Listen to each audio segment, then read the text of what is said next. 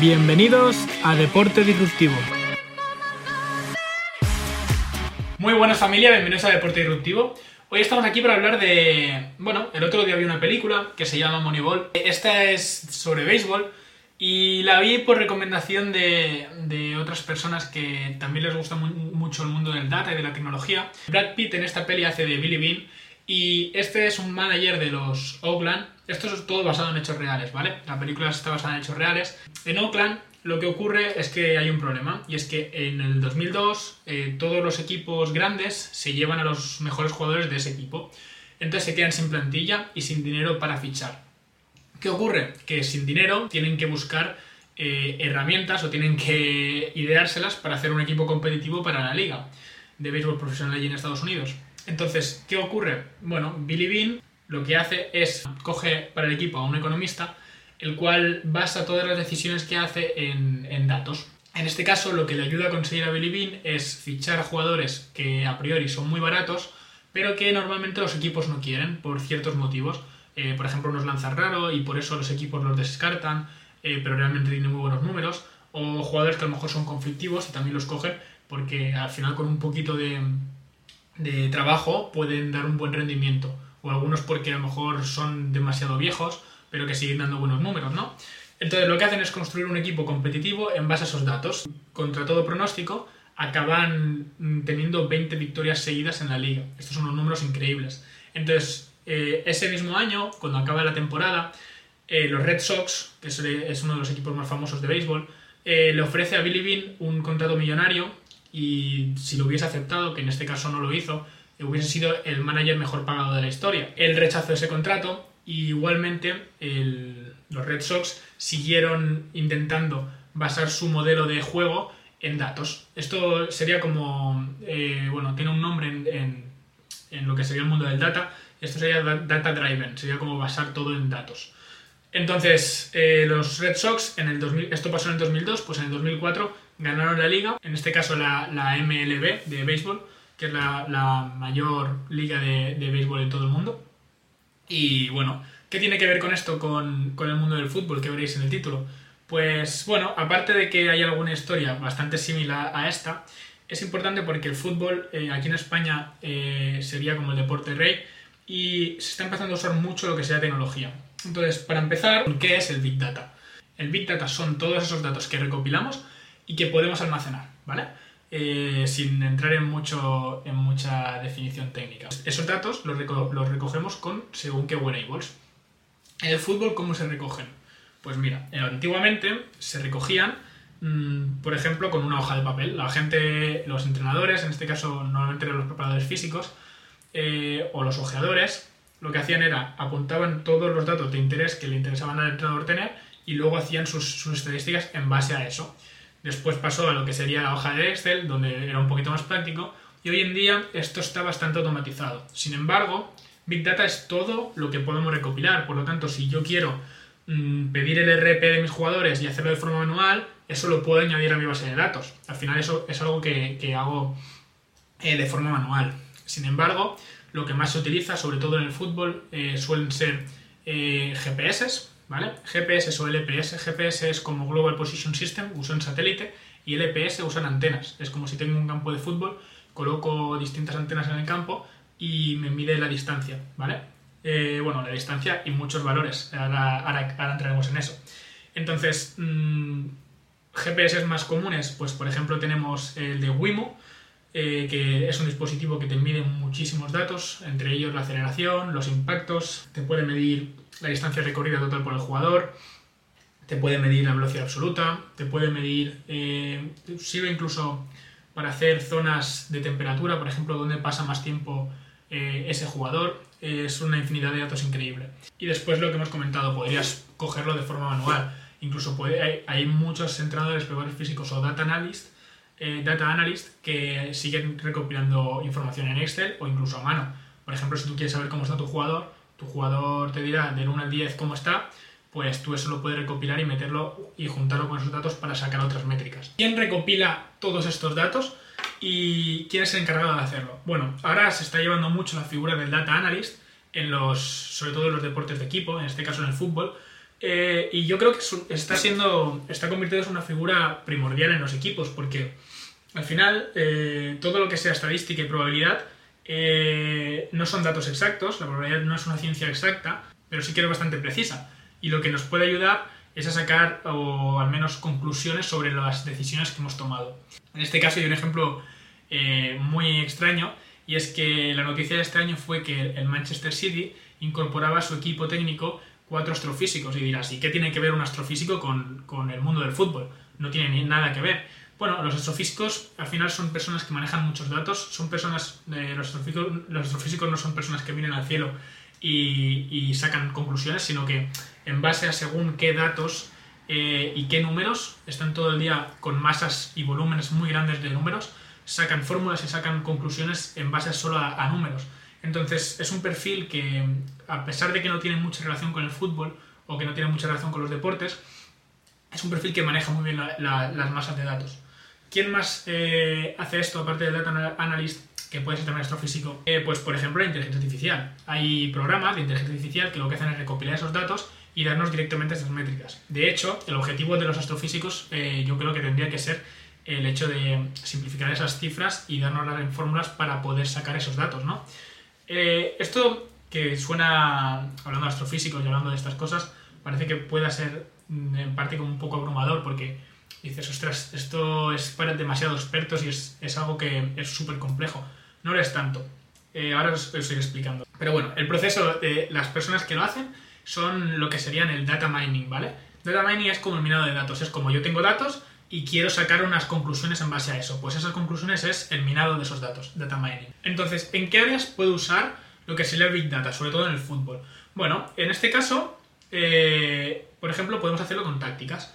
Eh, lo que hemos dicho antes, ¿vale? El mapa de calor nos sirve para saber en qué puntos está más nuestro jugador.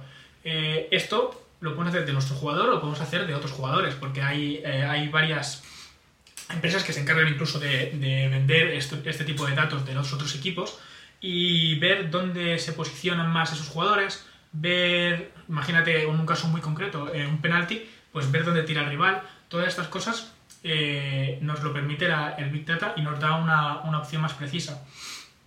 Eh, esto en cuanto a táctica. Luego, en cuanto a prevención de lesiones, el tema de los GPS y lo que hemos comentado, por ejemplo, de Wimo, lo que, la mayoría de preparadores físicos usan es para medir la carga externa. Para que no lo sepa, la carga externa es como lo que, lo que hace el jugador y la carga interna sería lo que le supone a ese jugador. Por ejemplo, carga externa, pues eh, estos aparatos nos dicen cuánta distancia ha recorrido, ¿vale? Pues podríamos poner cuánta distancia ha recorrido y a qué velocidad. En cambio, la carga interna incluye otros parámetros, eh, como por ejemplo psicológico, es cuánto, cómo se ha sentido en el entreno y cuánto esfuerzo le ha supuesto a él, porque a lo mejor ha recorrido eh, mucha distancia a mucha velocidad, pero está fresco. Pues entonces a lo mejor eh, la percepción del esfuerzo ha sido un poquito más baja. Dicho esto, otra de las áreas donde se estila mucho es en el fan experience. Tú cuando estás en la, pantalla mirando eh, un partido, eh, puedes ver, por ejemplo, la posesión del rival. Puedes ver, por ejemplo, los tiros que se han hecho. Todo esto sería Big Data. Pero vamos a ir un poquito más a lo pragmático, a realmente para qué nos puede servir exactamente el Big Data o cuánta rentabilidad se le puede sacar al Big Data en el mundo del fútbol. Bueno, en este caso, pues voy a hablar del Brentford, que este año ha ascendido eh, por primera vez en 74 años a la Premier League, a la liga inglesa. Eh, ¿Qué pasó con estos? Eh, estos tienen un problema y es que en las categorías inferiores los jugadores se iban a otros equipos, como por ejemplo Manchester City, que está bastante cerca, porque es un equipo mejor y está en una categoría más alta. Entonces, todos los, jugadores de las categorías inferiores se acaban yendo a estos equipos. ¿Qué pasa? Si tú tienes menos de 18 años, si tú eres menor de edad, no puedes tener un contrato en, el equipo. Por lo tanto, esos, esos equipos grandes no pagaban al, Brentford por llevarse a sus jugadores. ¿Qué, hizo? Vale, dijeron, mm, no me está siendo rentable tener esa cantera porque al final esos jugadores nunca llegan arriba. Entonces eliminamos la cantera, dejamos un filial y el primer equipo. Gracias a eso, en el filial tenían a partir de chicos más o menos de, 17 años para arriba. Entonces, mm, ellos lo que intentaron fue eh, la filosofía un poco la que tiene Monchi aquí en España, que es compro barato y vendo caro. ¿Cómo seleccionan a jugadores? Con Big Data. Eh, empezaron a ver eh, de, forma similar a lo que era a lo que hacía Billy Bean, empezó a mirar jugadores que eran baratos y que se podían y que podían ser rentables bajo las características del propio equipo.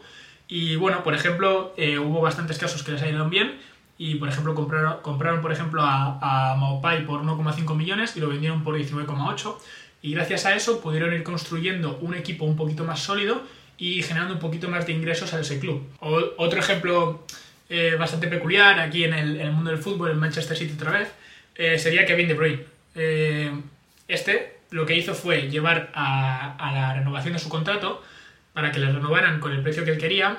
Dijo, contrató a, una persona que le llevase los datos y dijo, esto, es, esto es el Manchester City cuando yo estoy y esto es el Manchester City cuando yo no estoy. Esto es lo que genero, por lo tanto valgo esto. Lo que hizo fue básicamente llegar allí, poner los datos encima de la mesa y decir, no lo digo yo, lo dicen los datos, esto es lo que hay, si me queréis, pagarme. Me parece brutal, la verdad. Y luego otro ejemplo, pues ese es el, caso del Sevilla con Monchi, que ya usan desde hace tiempo bastante Big Data y bastante, bueno, ahora, ahora os contaré un poco sobre una empresa que también usa inteligencia artificial, pero lo usan bastante y al final es, bueno, aquí en España el Sevilla es bastante conocido por fichar jugadores que, que valen baratos y que luego se acaban vendiendo a ligas extranjeras por bastante más dinero. Uh, tema de inteligencia artificial. Para tratar todos estos datos, eh, al final hay muchos datos en la red. Entonces, si conseguimos generar algoritmos que nos permitan mm, organizar esos datos, nos facilita mucho la información. Un caso de estos es Holocip, ¿vale? Holocip lo que hace es, mediante inteligencia artificial, recopila datos y te da diferentes variables de según qué jugadores o según qué equipos.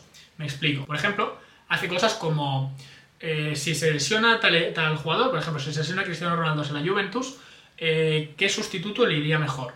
Y a lo mejor no tiene por qué ser otro delantero de esa misma posición eh, y, que, y que valga lo mismo que Cristiano Ronaldo. Quizás es un jugador un poquito más barato, pero que con las sinergias que crearía con esos jugadores, pues, pues saliese bastante más rentable y encima fuera un buen sustituto para él. Esto, al final, es una nueva forma de hacer scouting, de fichar a nuevos jugadores. Dicho esto, eh, como visión general, eh, creo que el analista de datos y el entrenador tienen que empezar a crear más sinergias y creo que la figura del analista de datos cada vez va a cobrar más importancia. Yo creo que cada vez va a ir creciendo más. Es cierto que ha tenido un gran crecimiento durante los últimos cinco años, pero creo que aún le falta un poquito, no solo en el mundo del fútbol, sino en el mundo de todos los deportes. Si tú puedes basar tus decisiones en datos eh, estadísticos, siempre van a ser más sólidas tus decisiones. Al final las personas tenemos sesgos y tomamos decisiones en base también a, algo eh, psicológico. Y creo que esto nunca va a ser reemplazable. Y al final a eso quiero ir también. Creo que es un buen complemento, creo que es súper importante, creo que el, equipo que no lo haga eh, lo va a tener jodido para, ganar ligas o para, o para fichar. Pero mm, considero que siempre hay un componente humano que nunca vas a poder eliminar, porque hay siempre un instinto, hay siempre un, eh, algo psicológico que tengas tú con el jugador, tú cuando entra el jugador, si ves que estaba motivado, eso lo ves, con datos mm, quizás no puedes verlo, al menos a día de hoy, ¿no? Pero creo que es un buen complemento. Y luego, algo que quería recalcar es que yo como profesional al menos, cuando empecé a ver todo esto, me volvió un poquito porque dije, hostia, mm, tú ves un, Excel lleno de, de, números o ves una pantalla llena de datos y dices, ¿y esto está muy bien, cojo muchos datos, pero ¿esto para qué sirve? Porque realmente estoy, estoy usando esto para, eh, para algo o simplemente tengo estos datos porque sí. Creo que a veces nos abrumamos demasiado y creo que mm, dejamos de ser simples. Creo que la simpleza está el éxito y creo que cuanto más simples seamos, eh, mejor que mejor. Si a un entrenador, yo como analista o como preparador físico, le tengo que presentar algo, no le puedo presentar una hoja llena de miles de datos. Al final tengo que ser simple y tengo que coger variables que a mí me interesen. Aunque un partido me dé 52 millones de datos, yo de esos 52 millones de datos a lo mejor no uso todos, uso unos cuantos o cojo las variables que a mí me interesen. Por ejemplo, si yo digo que voy a, quedarme con eh, la velocidad máxima de cada partido porque es importante para mis jugadores, porque quiero evaluar eso, pues me quedo con ese dato, pero a lo mejor hay datos que no necesito y que me están abrumando por decir los tengo ahí o tengo que evaluarlo. Al final a veces caemos en, esa complejidad de, querer medirlo todo y al final no medimos nada. Eh, con esto me despido familia. Espero que hayáis notado eh, algún que otro cambio, sobre todo en lo que sería el audio y sobre todo lo que sé también en los que me veis por YouTube. en la cámara, la hemos cambiado también. Ahora me podéis ver un poquito más nítidas las gafas. Y nada, espero que os haya gustado el vídeo. Si es así, eh, nos ayuda mucho, sobre todo diciéndoselo a alguien que le pueda interesar eh, o compartiendo incluso el podcast con quien quieras. Déjanos 5 eh, estrellitas si estás en Apple Podcast, puedes dejarnos me gusta o comentarios en, YouTube si nos escuchas por allí o en Spotify. Y nada, nos vemos en la próxima. Un abrazo familia, nos vemos.